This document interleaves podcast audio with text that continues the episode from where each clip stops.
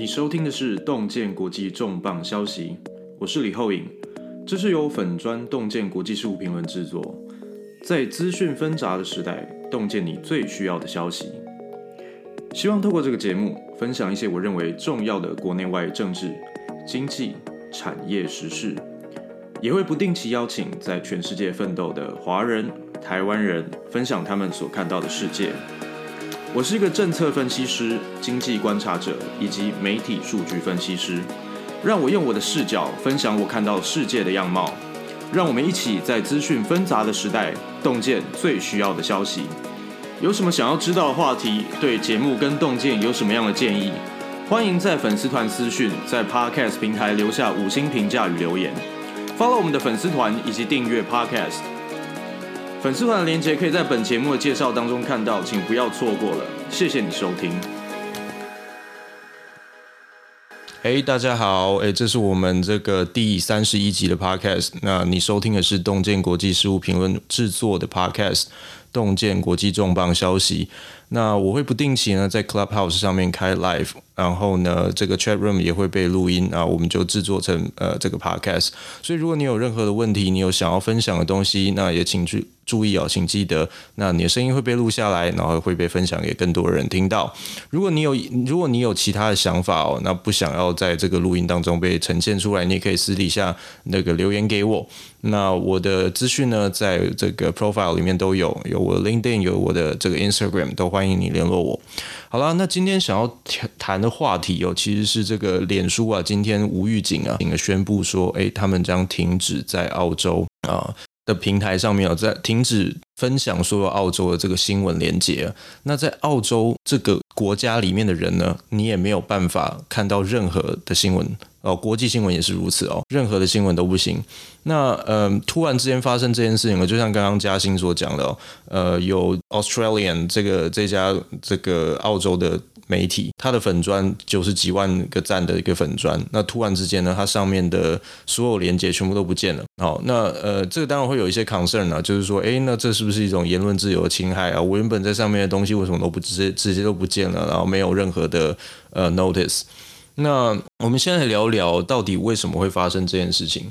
那主要根本的原因呢，是因为澳洲最近呢，它即将要成呃立一个法。那这个法案呢，它的目标是希望能够要求哦，要求这些资讯整合的平台，例如像 Google。例如像这个呃 Facebook，那当然 Twitter 也也会包含在里面啊，哦，都都符合这样子的范畴。那这些公司呢，必须要在他们的流量当中，如果只要有流量是经过他们的平台，然后导向这些新闻媒体的话呢，那就必须要进行分润，要必须要有一种议价的过程，然后呢，定了一个价格之后呢，就用这个价格去呃付费给这些新闻媒体。那这个出发点啊，原本呢，政府的出发点是当然是很正面的，他希望能够呃保护这些岌岌可危的这些新闻产业哦。呃，从自从这个 Google 跟脸书出现之后呢，或者是这些社群媒体出现之后呢，呃，大部分的人看这个新闻的主要的来源都是从这些社社交媒体哦。那那透过这些社交媒体去接触到这些新闻，其实坦白讲，有正面的一面，就是说，呃，人们更知道他想要看的资讯是什么，他更容易接受到他想要看的讯息啊。不管你是用 Google 演算法也好，脸书演算法推送给你的资讯，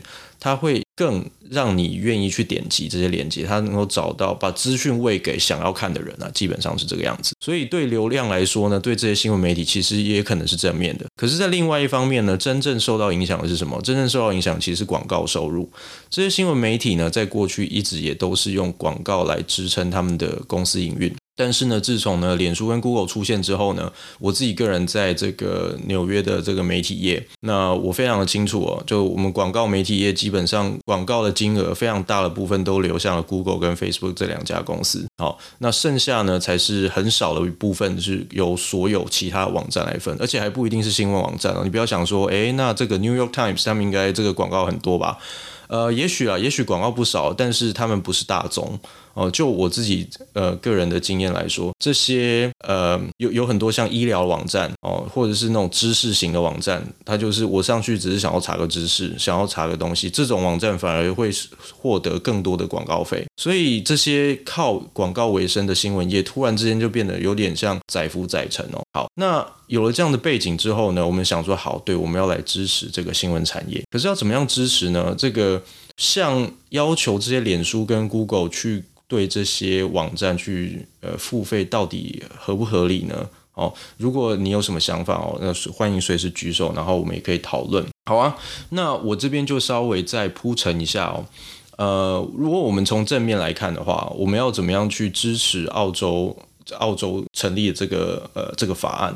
呃，其实的确，我们知道说，在广告费用上面，的确有非常多的广告都流向了 Google 跟 Facebook，而的确，Google 跟 Facebook 也因为有这些内容在网络上面，使得他们的服务变得更有价值。啊，这有点是共生的状态。如果你网络上没有任何好用的资讯的话，那我为什么要 Google？就好像我使用 Google 的诱因就减少了。那脸书也是一样，脸书上面的新闻的内容也许丰富了我们的这些个人的河道，可以让我们看到更多的资讯，那你也有一个讨论的本，对吧？因为我不知道各位都是怎么样在脸书上面看新闻的。那至少我自己本身是，呃，新闻本身我是先看标题，但我会更在意的其实是我的朋友或分享的人，他们是怎么样来解读这个新闻。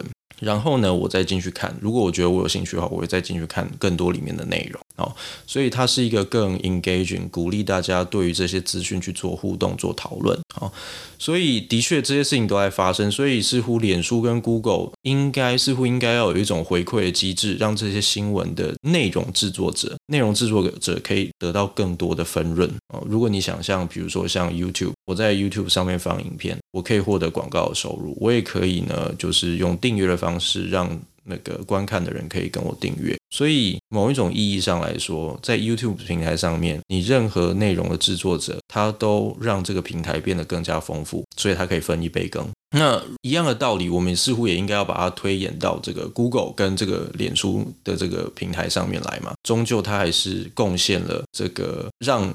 Google 跟脸书的服务变得更加丰富。好，那我们反面来说有什么样的这个反对哦？呃，有一个背景，我想要跟大家聊一下，就是澳洲他在订立这个法的时候，他要求的做法是这样子。他说哦，你今天呢，你必须要在限时之内跟这些澳洲的主要的所有哦，所有的新闻媒体公司去议价，你要你要进行仲裁，然后签订一个合约，去讲说，诶，多少的流量哦是从脸书这边过去的，那你就要。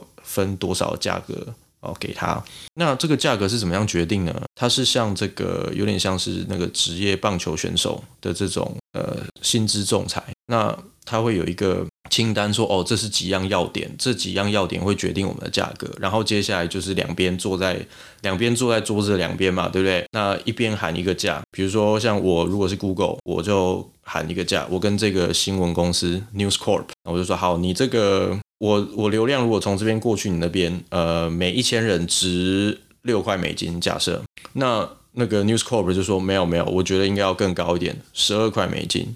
然后呢，中间做这个人叫仲裁者，他就会依照刚刚列出来这个原则去去讲说，好，那我在六块跟十二块之间，我只能选一个。记得是选一个，不是说那我两个除以二，不是，我只能选一个。那这有什么样的效果呢？这个效果就是会迫使双方想办法去选一个最接近公允价格的一个的一个价价码。因为你如果说我提超低的，假如我是 Google，我故意把价格压得超低。那你就要你就要担心说，仲裁者有可能会选另外一个价格，那你就完全失去了，基本上你就没有任何这个，你就是价格就是被对方直接来决定嘛。所以你不希望这件事情发生，你就会想办法，你你就不敢说随便把价格压低。好，这个这个制度听起来好像蛮不错，对不对？可是有一个问题在这个案子上面，你要怎么样去衡量一家新闻公司它的流量的价值在哪边？他的判断标准是不是有一个明确的标准？好像不一定哦。呃，举个例子，如果你今天你是棒球员，我可以把我棒球上一季的这个成绩、打击率、上垒率，然后什么守备防御率，什么有了没有，全部丢出来，我对球队贡献了多少，这都非常具体量化。而且它直接贡献了球队的胜利，然后球队的表现。可是今天 Google 不一样，Google 跟这些新闻业者的关系，它并不是说这个新闻本身呢，呃。呃，本身制造多少流量，就一定是这个新闻本身的价值。它的原因有很多，有可能是 Google 演算法帮助了它，对不对？你怎么知道是说我搞不好是因为我的 Google 演算法帮助你的新闻找到更多会去点的人，所以很多人才点下去嘛？那这当中你到底要怎么样去衡量到底是谁的贡献呢？这个是非常非常呃难决定的。所以你用这样子的规则下去玩的话呢，很容易就出现一个价格上面非常非常呃难以决定的状况，然后会造成价格的失真。好，所以这就导到我们的反面，你要怎么样去？如果你如果你是一个站在反对立场的人，你会怎么样看待这件事情？基本上我们都同意啊，我我会至少我这样认为啊。如果有别人有意见的话，欢迎你提出来哦。呃，我自己会认为，你身为一个呃，脸书跟 Google 这样子的一个这么大的平台，的确你应该要分润给这些新闻内容制作者。可是问题是要用什么样的方式来规定？是像澳洲这样澳洲这样子的做法吗？他直接用这种棒球棒球员仲裁的方式来做吗？我并不这样认为。我觉得这样的方式其实非常糟糕的。嗯，因为它会让整个市场呢，呃，重新回到倾向那种很大的这种媒体集团。我这边要讲一个呃故事哦，各位不知道记不记得，在 Google 跟脸书之前，关于媒体这件事情，大家最担心的是什么？嘉欣，你还有印象吗？在 Google 跟脸书之前，人们对关关于传媒这件事情最担心的其实是什么？好问题耶，我觉得大家其实没有那个时候没有特别意识到，因为那个时候我们都还是用比较传统的媒体在接触，应该说传统的平台在接触这些新闻资讯来源。我觉得那个时候大家其实没有意识到这件事情。我觉得你已经讲到很接近核心了，因为我们都是用传统的管道去接触这些媒体，所以呢，传统的管道接触这些媒体，其实有一部电影，嘉欣，你有没有看过一部电影？那个。还是皮尔斯布洛斯南演零零七的时候，这样有没有透露我的年龄？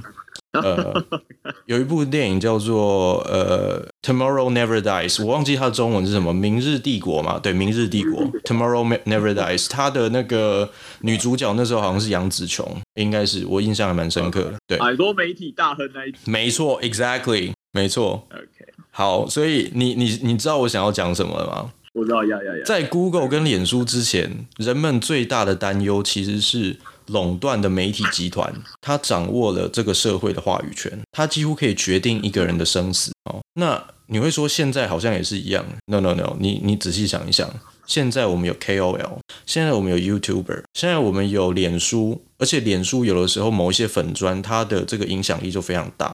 我们有这些人，而且甚至你自己如果是一个个人。我如果去找这个媒体求助无门，这个媒体啊都都被这个搓汤圆，想要把这个新闻压下来。我可以诉诸社群网络，我只要在社群网，像鸡排妹就是一个非常非常典型的例子。之前这个呃性骚扰的风波，鸡排妹她可以用她自己本身的人气跟能量，然后她做直播的方式，就吸引到非常多人去关注这件事情，让媒体的这个影响力啊话语权，它不再是单纯由这这家媒传媒集团的大小来决定。好，这个话题好像扯远了。但是我们如果拉回来，今天我们如果再走这个仲裁的角度的话，如果我是 Google，我会怎么做？第一个，我心中会想说，我面对一个非常大的这个集团，然后呢，它的影响力，它的市值的影响力很大，而且它传统的名声很大。比如说，假设是 Wall Street Journal、华尔街日报、纽约时报，当然我不可以给太低的价钱嘛。哦，当然今天今天不是呃，今天华尔街日报跟纽约时报他们没有没有参与这个谈判，我只是举个例子，大家都知道这样子。好，如果是这样的话呢，会发生什么结果？我一定是依照这样的传统的声望，我去给价格，于是呢，这些公司就有机会获得更好的回馈。那是不是又回到了我们以前的那个以前的那个模式，就是大者恒大？我们如果再回头看一下现在的脸书跟 Google 的生态，其实很多我自己的经营，我我自己的经营粉专，嘉兴的自己的经营粉专，然后呃，我不知道在听众里面有没有其他人也经营粉专，有很多人都会抱怨哦，这个好像脸书的这个演算法哦，把这个粉专的这个触及率降低了，然后让你必须要打广告。可是我必须要说一句话，我们要先想一下，在没有脸书的时代，小商家要怎么样做生意？小商家做生意的方式是很难去用用少量的广告预算就能够触及到很有效触及到你会想要买东西的人，它是非常没有效率的。那跟这些小商家竞争的是那些广告预算超多，他可以做一支影片，然后呢在电视上打广告这些这些大型的厂商。相较之下，我我今天如果我是创业，各位在脸书上面可能有的时候会遇到诈骗啊，但是有的时候你会看到一些很厉害的产品，很有创意，但他那家公司他就只是做那家那那个产品而已，可是因为他的广告做得非常非常的有吸引力，你就去买了。而他最后呢，很有可能就只是一个代工厂。我今天我有一个模型，我做出来一个大概的样子，然后请一个工厂帮我做，做出来我就可以卖了。这其实是一个呃，对于小商家或者小型的媒体、网络媒体，我单纯就靠这个网络流量为生的这个新的媒体来说。Google 跟脸书的出现，其实帮助他们非常多。对于我们的舆论来说，其实也更加的多元化，让我们的声音能够被不同的人听到，有这种流动的可能性啊。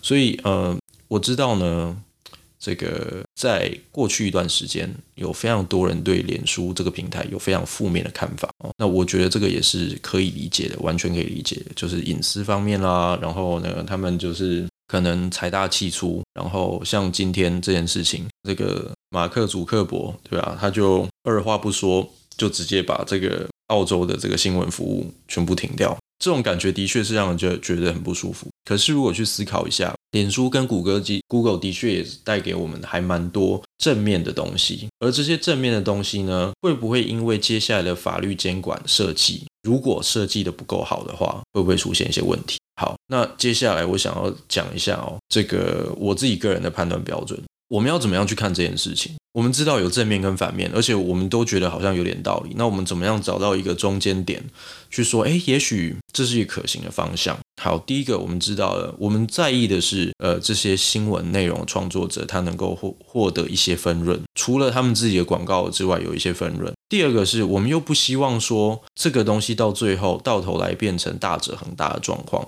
那有一个模式其实很值得参考，虽然这家公司最近跟脸书也是还还蛮不愉快的。呃，我不知道在座有没有人呢使用过这个 Apple News？嘉兴，你有用过 Apple News 吗？我好像没有用过诶。嗯，Apple News 呢，我记得它在台湾好像，我不确定它有没有服务，我记得有是可以安装的。但是它主要是目前是主要在美国，它的做法是这样：你每个月就订阅制，你每个月呢缴呃，它原价好像是十块美金的样子，哦，对，应该是十块美金，你缴十块美金。然后你就可以看这个 Apple News 里面所有的内容，这里面内容包含那个美国主要的主要的杂志，然后呢，主要的新闻来源。那有一些你是需要另外订阅，你才能够再看的，像《华尔街日报》，它虽然在上面有，但是你要是订户，你才能看里面的内容。可是简言简而言之，他把所有美国主流的媒体全部都包含在里面。然后呢，之后呢，Apple 会跟这些媒体分分账，就是说有多少流量、多少点击点到这些文章，那呢，他每个月就分多少钱给这个呃，给给这些媒体公司哦。其实我觉得这是一个。蛮理想的做法，就是说最后他还是靠一些流量跟点击的方式来回馈给这些媒体集团，而且它的价码可能是相对来说是固定的，或者是说是比较公平的，因为它考量的因素有很多，比如说我用演算法来决定最后呢你的价格怎么算，比如说你到了一定的流量之后呢，它的价格就开始递减，呃呃增就是增幅就开始下降啊之类的。这会比用仲裁的方式来得好，像我们刚刚提到，有一些人可能比较晚进来哦。如果有一些人比较晚进来的话，就是澳洲这边他的做法，目前是用棒球员的这种仲薪资仲裁方式，呃，两边嘛，一边喊一口价，最后呢，由仲裁者从两个价格里面选一个。那这样子的做法显然会忽略掉太多太多因素了。所以呢，我觉得 Apple News 的这个做法是非常可以参考的。但是脸书其实一直有想要做，而且我就我所知，他有做。如果各位打开这个 Facebook 的 App 的话，呃，没有意外，应该会看到有一个 section，它是 News。我不知道是不是这个是不是台湾有没有，但是我在美国，呃，我在其实我一直看到这个 section 还蛮久了。我回台湾也都还有看到这个 section，所以应该都有哈。那那个 section 里面的新闻，他们都是特别 curate 过的，特别挑过的。只要你进去点击，那些都会有一定的比例会分润，会会会分润给这个呃给这个媒体。那可是跟 Apple 不一样的地方是，脸书它没有收费，它是一个免费的服务，所以这个分润机制就变得更困难了。怎么说呢？比如说哦，我举例，像 Apple，它可以说，我今天我跟这些订阅者收来的钱就是这些，我用一定的比例去回给你。那脸书的话，虽然流量有过去到这个，有有过去到这些新闻网站，问题是。脸书它的广告费并不会因此而增加，所以你要用什么样的机制去算说我要怎么样回给他？好，所以就我所知呢，目前脸书在美国呃做的这种媒体分润的计划都还是小型的尝试，它还在测试说怎样的方式才是商业上可行。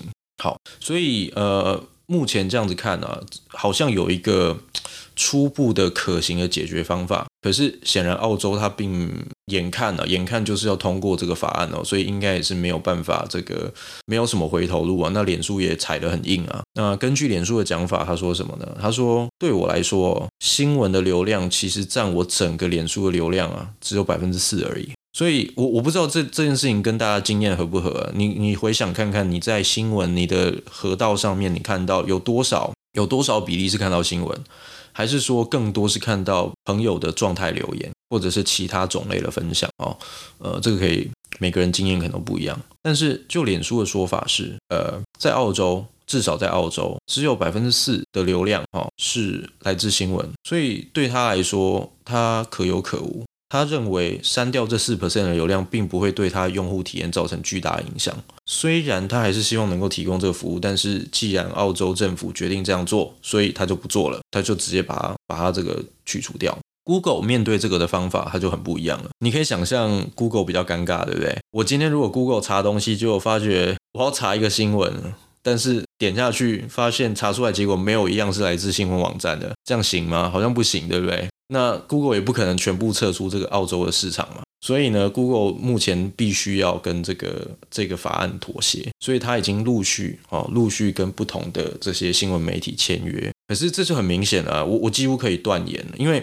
他签约的顺序是一个一个签，他先跟其中一家媒体签完之后，然后再去找其他。那这会有一个什么效果？就是我们叫 anchoring，就是。Google 虽然说这个价码可能不会公开，但是对 Google 来说，他心中是有一个比较的。比如说，我跟这家公司签是这个数字，那另外另外一家公司，我自己判断它没有比这家公司好，我就不太可能愿意呃提出一个比这个还要高的数字。这样好，那当然你仲裁到最后，我可以不签嘛，我最后就我我最后不签啊，然后可能之后会再拖延，会有再有不同的这个呃 negotiation，所以呃。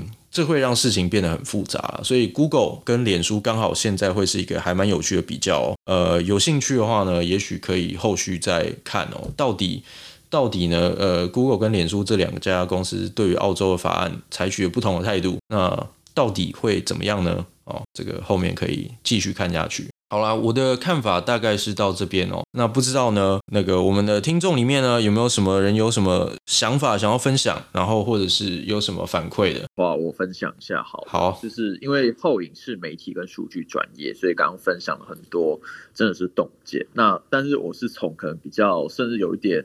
呃，哲学或政治的角度来看这件事，就是说，其实今天脸书跟 Google 在澳洲都遇到类似的状况，但是我们看到两家公司的反应跟处理方式，其实几乎是呃完全相反的。那脸书就是照他公司的规范去硬干到底，但是其实 Google 是跟澳洲政府达成了协议，然后抱歉，跟澳洲的这些新闻公司达成了集体协议。那澳洲政府也很满意，认为他们的立法呃促进了。这个协议的推展，就是他每呃，Google 每年会付大概三千万澳币给这些媒体，就是让他们去摊这个流量的费用。这是 Google 跟脸书采取的方式。我觉得这两家呃公司面对同样情况，但是做出不同决策，这个背后思考，我觉得非常有趣。如果后影可以稍微讲解一下的话，我觉得也应该蛮会蛮好玩的。嗯嗯。为什么 Google 选择跟用脸书不同的方式来处理这件事情？其实我觉得 Google 对 Google 来说，它其实。他的他其实从中还可以再赚到钱，他还有利可图啦。各位可以想想哦，就是说 Google 它怎靠什么赚钱？它其实有很大一部分是靠这个关键字搜寻关键字来赚钱。所以呃，跟脸书不太一样，是说，除非啊，除非你作为一个新闻媒体，你还要在脸书上面打广告，那通常这种事情很少会发生。可是你要下关键字的广告，其实并没有呃，是相对多的。你常常会看到说什么，诶，订阅这个什么什么什么报嘛，什么什么之类的这样子哈，所以。关键字的广告跟流量是比较容易合在一起的，可是脸书不太一样。脸书的广告你下就下了，然后呢，它不一定，它不是用它付费的方法不太一样。所以我今天它的意思上，实际上就是说我今天 Google 我丢个三千万澳币出来分给大家，它其实有点像回扣的概念，因为你其实多多少少你平常这些这些新闻媒体，你也你也在在我这边下广告。那我就用某一种方式回给你，只是说这个回给你的方式是用流量的方式去计计价，有点像是这个概念呢、啊。那但是呃，当然这不是很直接的回扣啊，这跟以前这跟一般我们概念中的回扣，说我固定我或我赚多少趴，我固定回多少趴给你是不一样的。可是至少说有点羊毛出在羊身上的感觉，就我多少我还是从你身上赚了赚了不少钱嘛，所以我回给你一点也是可以啦。可是对脸书来说，真的就就就像刚刚讲的，它就四 percent 的流量，然后而且这些流量呢，它也没有直接带来广告的这个注意，就是它直接的关联性非常低。那我为什么要为了这个，我还反过来要付钱给你？那而且重点是各位要想哦，此例一开，脸书如果接受这件事情，此例一开，其他的国家都有可能，也有可能会跟进。那 Google 在这边的话，它一样就是拨了一个算盘，还是觉得说啊，没关系啊，这个。这个东西我在这样的情况下做，还是还是应该还是有利可图的。可是拉回到刚刚我们讲到，如果你说从我们从社会的角度来看，从政治哲学的角度来看，这到底对社会是不是好的？我打一个非常大的问号。诶，任何事情你只要牵涉到回扣，任何事情你只要牵涉到这个公司跟大公司跟大公司之间，公司越大就越有可能获利，因为这是一个规模嘛。对啊，我甚至可以想象，搞不好 Google 可以改一些演算法。呃，对我来说。我就是用演算法，我可以决定谁看到什么资讯嘛。所以演算法的改变也有可能会让这些新闻的资讯被用不同的方式去揭露。那在目前澳洲的法案里面是要求说，如果你有任何演算法的改变，必须要在十二天之前通知。这些媒体、这些公司，但是问题是，呃，在这一行里面的人，大家都知道，这种演算法的改变是以天来计，以小时来计，它是用机器学习的方式。你随时有东西 feed in 进来，它就演算法就会自己去学，自己去改变。它怎么可能去跟你讲说，哦，那个我有一个这个改变预计要在什么时候发生，所以你要你要记得哦，这根本是不可能的事情。所以，嗯。我会觉得这个东西接下来继续跑下去，呃，很有可能会回到我们去这种呃传媒集团大者很大的状况，这其实不是一件很乐见的事情啊。那小的媒体或者是自媒体有可能会因此受到影响，对啊，嗯，OK。但是脸书这样子做，其实我觉得某种程度上开始会对它的企业形象或对它未来的一些收益增长，其实我觉得有政治风险。没错，其实他认同。它其实激起了一些，就是你刚刚提到人们对于媒体大亨垄断的剧，只是现在呃，这个媒体大亨他的角色变成说是巨型科技企业对我们呃生活中这种讯息来源跟数据的垄断，它形成一个 bubble，因为我每天离不开这些 social media，那变成说。他们的演算法变成一个包住我们的一个膜，是他们在过滤我每天的生活资讯来源。这个东西其实一旦大家意识到、sense 到这件事情，其实我觉得这个反扑是蛮可怕的。那我也不认为佐科博他的目前展现出来的一个公众像，尤其很多包括路透社有。露出一些他内部的讲话嘛，包括他现在跟 Apple 的呃这些态度，说我们要带给苹果 Make them hurt，对对，Make them hurt，然后我觉得这不是一个。呀我觉得企业决策风格不是我们这边讨论的范围，但是一旦这些内部资讯被揭露到呃 make it public 的时候，我觉得公众性公众的反应其实我相信不会是太良好。我觉得我认为这对脸书已经造成某种商业公关上面的危机。嗯，是的，我我完全认同，完全认同。不过有有一点我提一下哦，我觉得在这一次的呃这一次脸书的反应当中，它有可能未来在面临反垄断的调查当中的时候，它。反而有可能会变成一个例证，就是说，你看我退出了这个市场，然后马上就有其他的玩家可以递补。为什么？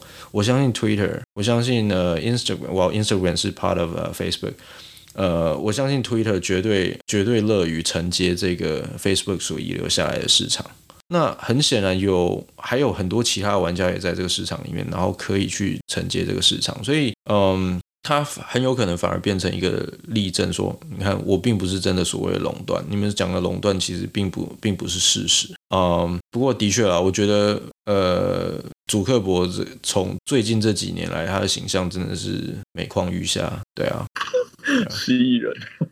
但是我觉得抛开呃矽谷的态度不谈哦，因为我觉得澳洲政府其实创下了一个典范先例。我我了解到的是，包括台湾立法院今天新闻有在讲嘛，就是说台湾要不要跟进做类似的立法？包括说美国也呃一直有一些参议员、众议员想要用反垄断法的方式、反托拉斯的方式去拆分脸书跟 Google 哦、呃。这样的巨型科技企业，嗯，那未可预见的未来，我们会不会看到呃这样的冲突或这样的争论，其实会越来越尖锐，越来越升高？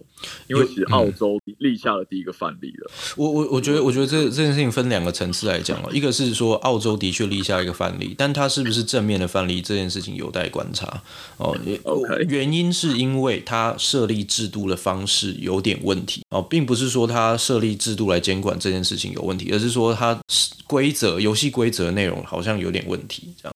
那其实同样的，欧盟其实也在考虑。其实他们可以做的事情是这样子啊，有一个角度可以思考：你为什么不把它当做好像我们在保护这个、保护这个独立书店？其实有道理吧？Okay. 你想象你在保保护独立书店，你怎么样保护？你就用这个方法来保护这些新闻媒体产业嘛？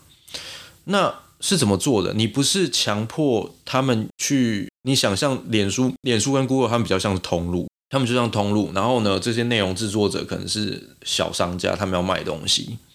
那与其你去强迫这个通路跟这个小商家之间再签订什么样的这种互惠的这种条款。而且你还无法去掌控，你你你还去控制说他们的他们要怎么样去谈，这个真的是管太多了。与其如此，你不如去抽个税。所以有这种数位税的概念，我可以说，诶，那 Google 跟 Facebook 它在这个市场里面赚的广告费用，我必须要抽某一种某一个比例的税，然后用这个税呢专款专用去补助这个产业。那这样子的话，其实很有可能会更有用，因为如果是这样的话呢，你专款专用，你还可以透过政策的方式去引导他们，引导引导这个产业去往不同的模式去走。嗯，那其中一个呢，可以思考的方向是，呃，从广告来说啦，各位如果说你去登录一个新闻网站，现在都有很多选项，有一种选项是说我用 Google 来登录，对不对？或我用脸书来登录，这样你只要按一个钮，然后你就会进去了，对吧？好，那其实这些 login 都超有用的，因为这些 login 呢，你你当你这样登录的时候，脸书跟 Google 它当然知道你在哪边登录嘛，那这些网站也会取得你登录的资讯。可是因为我今天只是一个网站，我知道这个人在这里登录没有用。如果我要下广告的话，如果你是广告主，你会怎么做？我会想知道，我今天我要卖一个这个面霜，好了，就是保养品面霜。第一个我要知道你的年龄，所以你的 login 可能我就会知道了。那第二个，我想要知道你在哪些地方看过哪些东西，所以我如果只是一个新闻网站，他总不会在我的新闻网站上面查面霜吧？不可能啊，所以我就不会知道我的读者里面有哪些人是对面霜有兴趣的人。那原因是因为我的我的资料就只有这么多。可是如果你今天你今天你把你的资料跟其他的网站共享，就集结起来，团结力量大嘛。我跟一个就是比如说呃，组成一个有点像是一个联盟。其中有一个就是刚好是呃美白知识专业论坛这样，那他们都会用同样的 login 去 login，比如说他们都用这个 Google，他们都用脸书，或者是他们都 create 他们自己的一个系统，就是说我就用 email。那网站我这个新闻网站跟那个护肤保养的论坛。就会用 email 去对起来，他就知道同一个人。这个人他在我的新闻网站上面来了，然后后来他又跑去这个护护肤的论坛网站去看了护肤相关的产品。于是我对这个人他到底想要什么就有一个更立体的了解。那么呢，这个新闻网站就会因此它的广告价值就会增加。那要能够做到这件事情，需要有人把这些公司全部破起来。呃，现在有一些有一些公司正在做这件事情，可是进度非常缓慢。那我可以预见，在接下来的阶段，它应该会越走越快。可是如果说我们这个澳洲政府它采取科技税的方式、数位税的方式，它就可以把这个税款拿去补助这些产业，然后而且要求他们是专款专用，要求他们去打造更好的广告平台。那这有点概念，就是说，我不只是喂你吃鱼，我教你怎么钓鱼。我我的目的是要让你这个产业能够找到新的获利、更好的获利方式，有点像扶持一个那个产业转型。如果是这样的话，我会觉得会更好，因为对于整个整个消费者来说，对于产业竞争力来说都是正面的。但是如果你今天就是说好了，不管怎么样，你就是 Google、脸书，你就是要付钱给这些新闻媒体啊，那他们就会继续用原本旧的方式去经营。那下一次再有问题出现的时候怎么办？你要再要求别人再付钱给他吗？就这似乎不是一个很合理的做法。对啊，对，好像扯远了。不过我的看法大概是这样，这是我从这个业内的观察，然后我的判断这样。哎，谢谢大家收听今天这个第一个部分的 podcast。这是我们在讨论呢，脸书撤出澳洲的新闻分享的这个事件当中啊，到底有什么样的影响？然后我们可以用什么样的角度去观看它？然后这是我们第一个部分，我分享了我的看法。那同时呢，也跟嘉欣，就是我们的共同主持人呢，呃，这一集的共同主持人有一个。呃，简单的互动哦，了解一下大概彼此的想法。那在下一个部分呢，下一个阶段，我们有更多的 Q&A 的时间。那包含了那个知名的国内知名这个资讯呃科技资讯网站啊，Insight 的这个主编李柏锋啊，李大大，他也会上来发表一下他的看法。那这一次的讨论呢，呃，整体而言都呃现场啊都有五百多位的这个观众在在线，然后。不时的提出问题，所以后面呢，其实是非常值得期待的，有很多很有料的观众都上来分享他的看法哦，所以请不要错过我们第二集的这个脸书撤出澳洲新闻分享的这个讨论哦。好，那就先这样，敬请期待下一集喽，拜拜。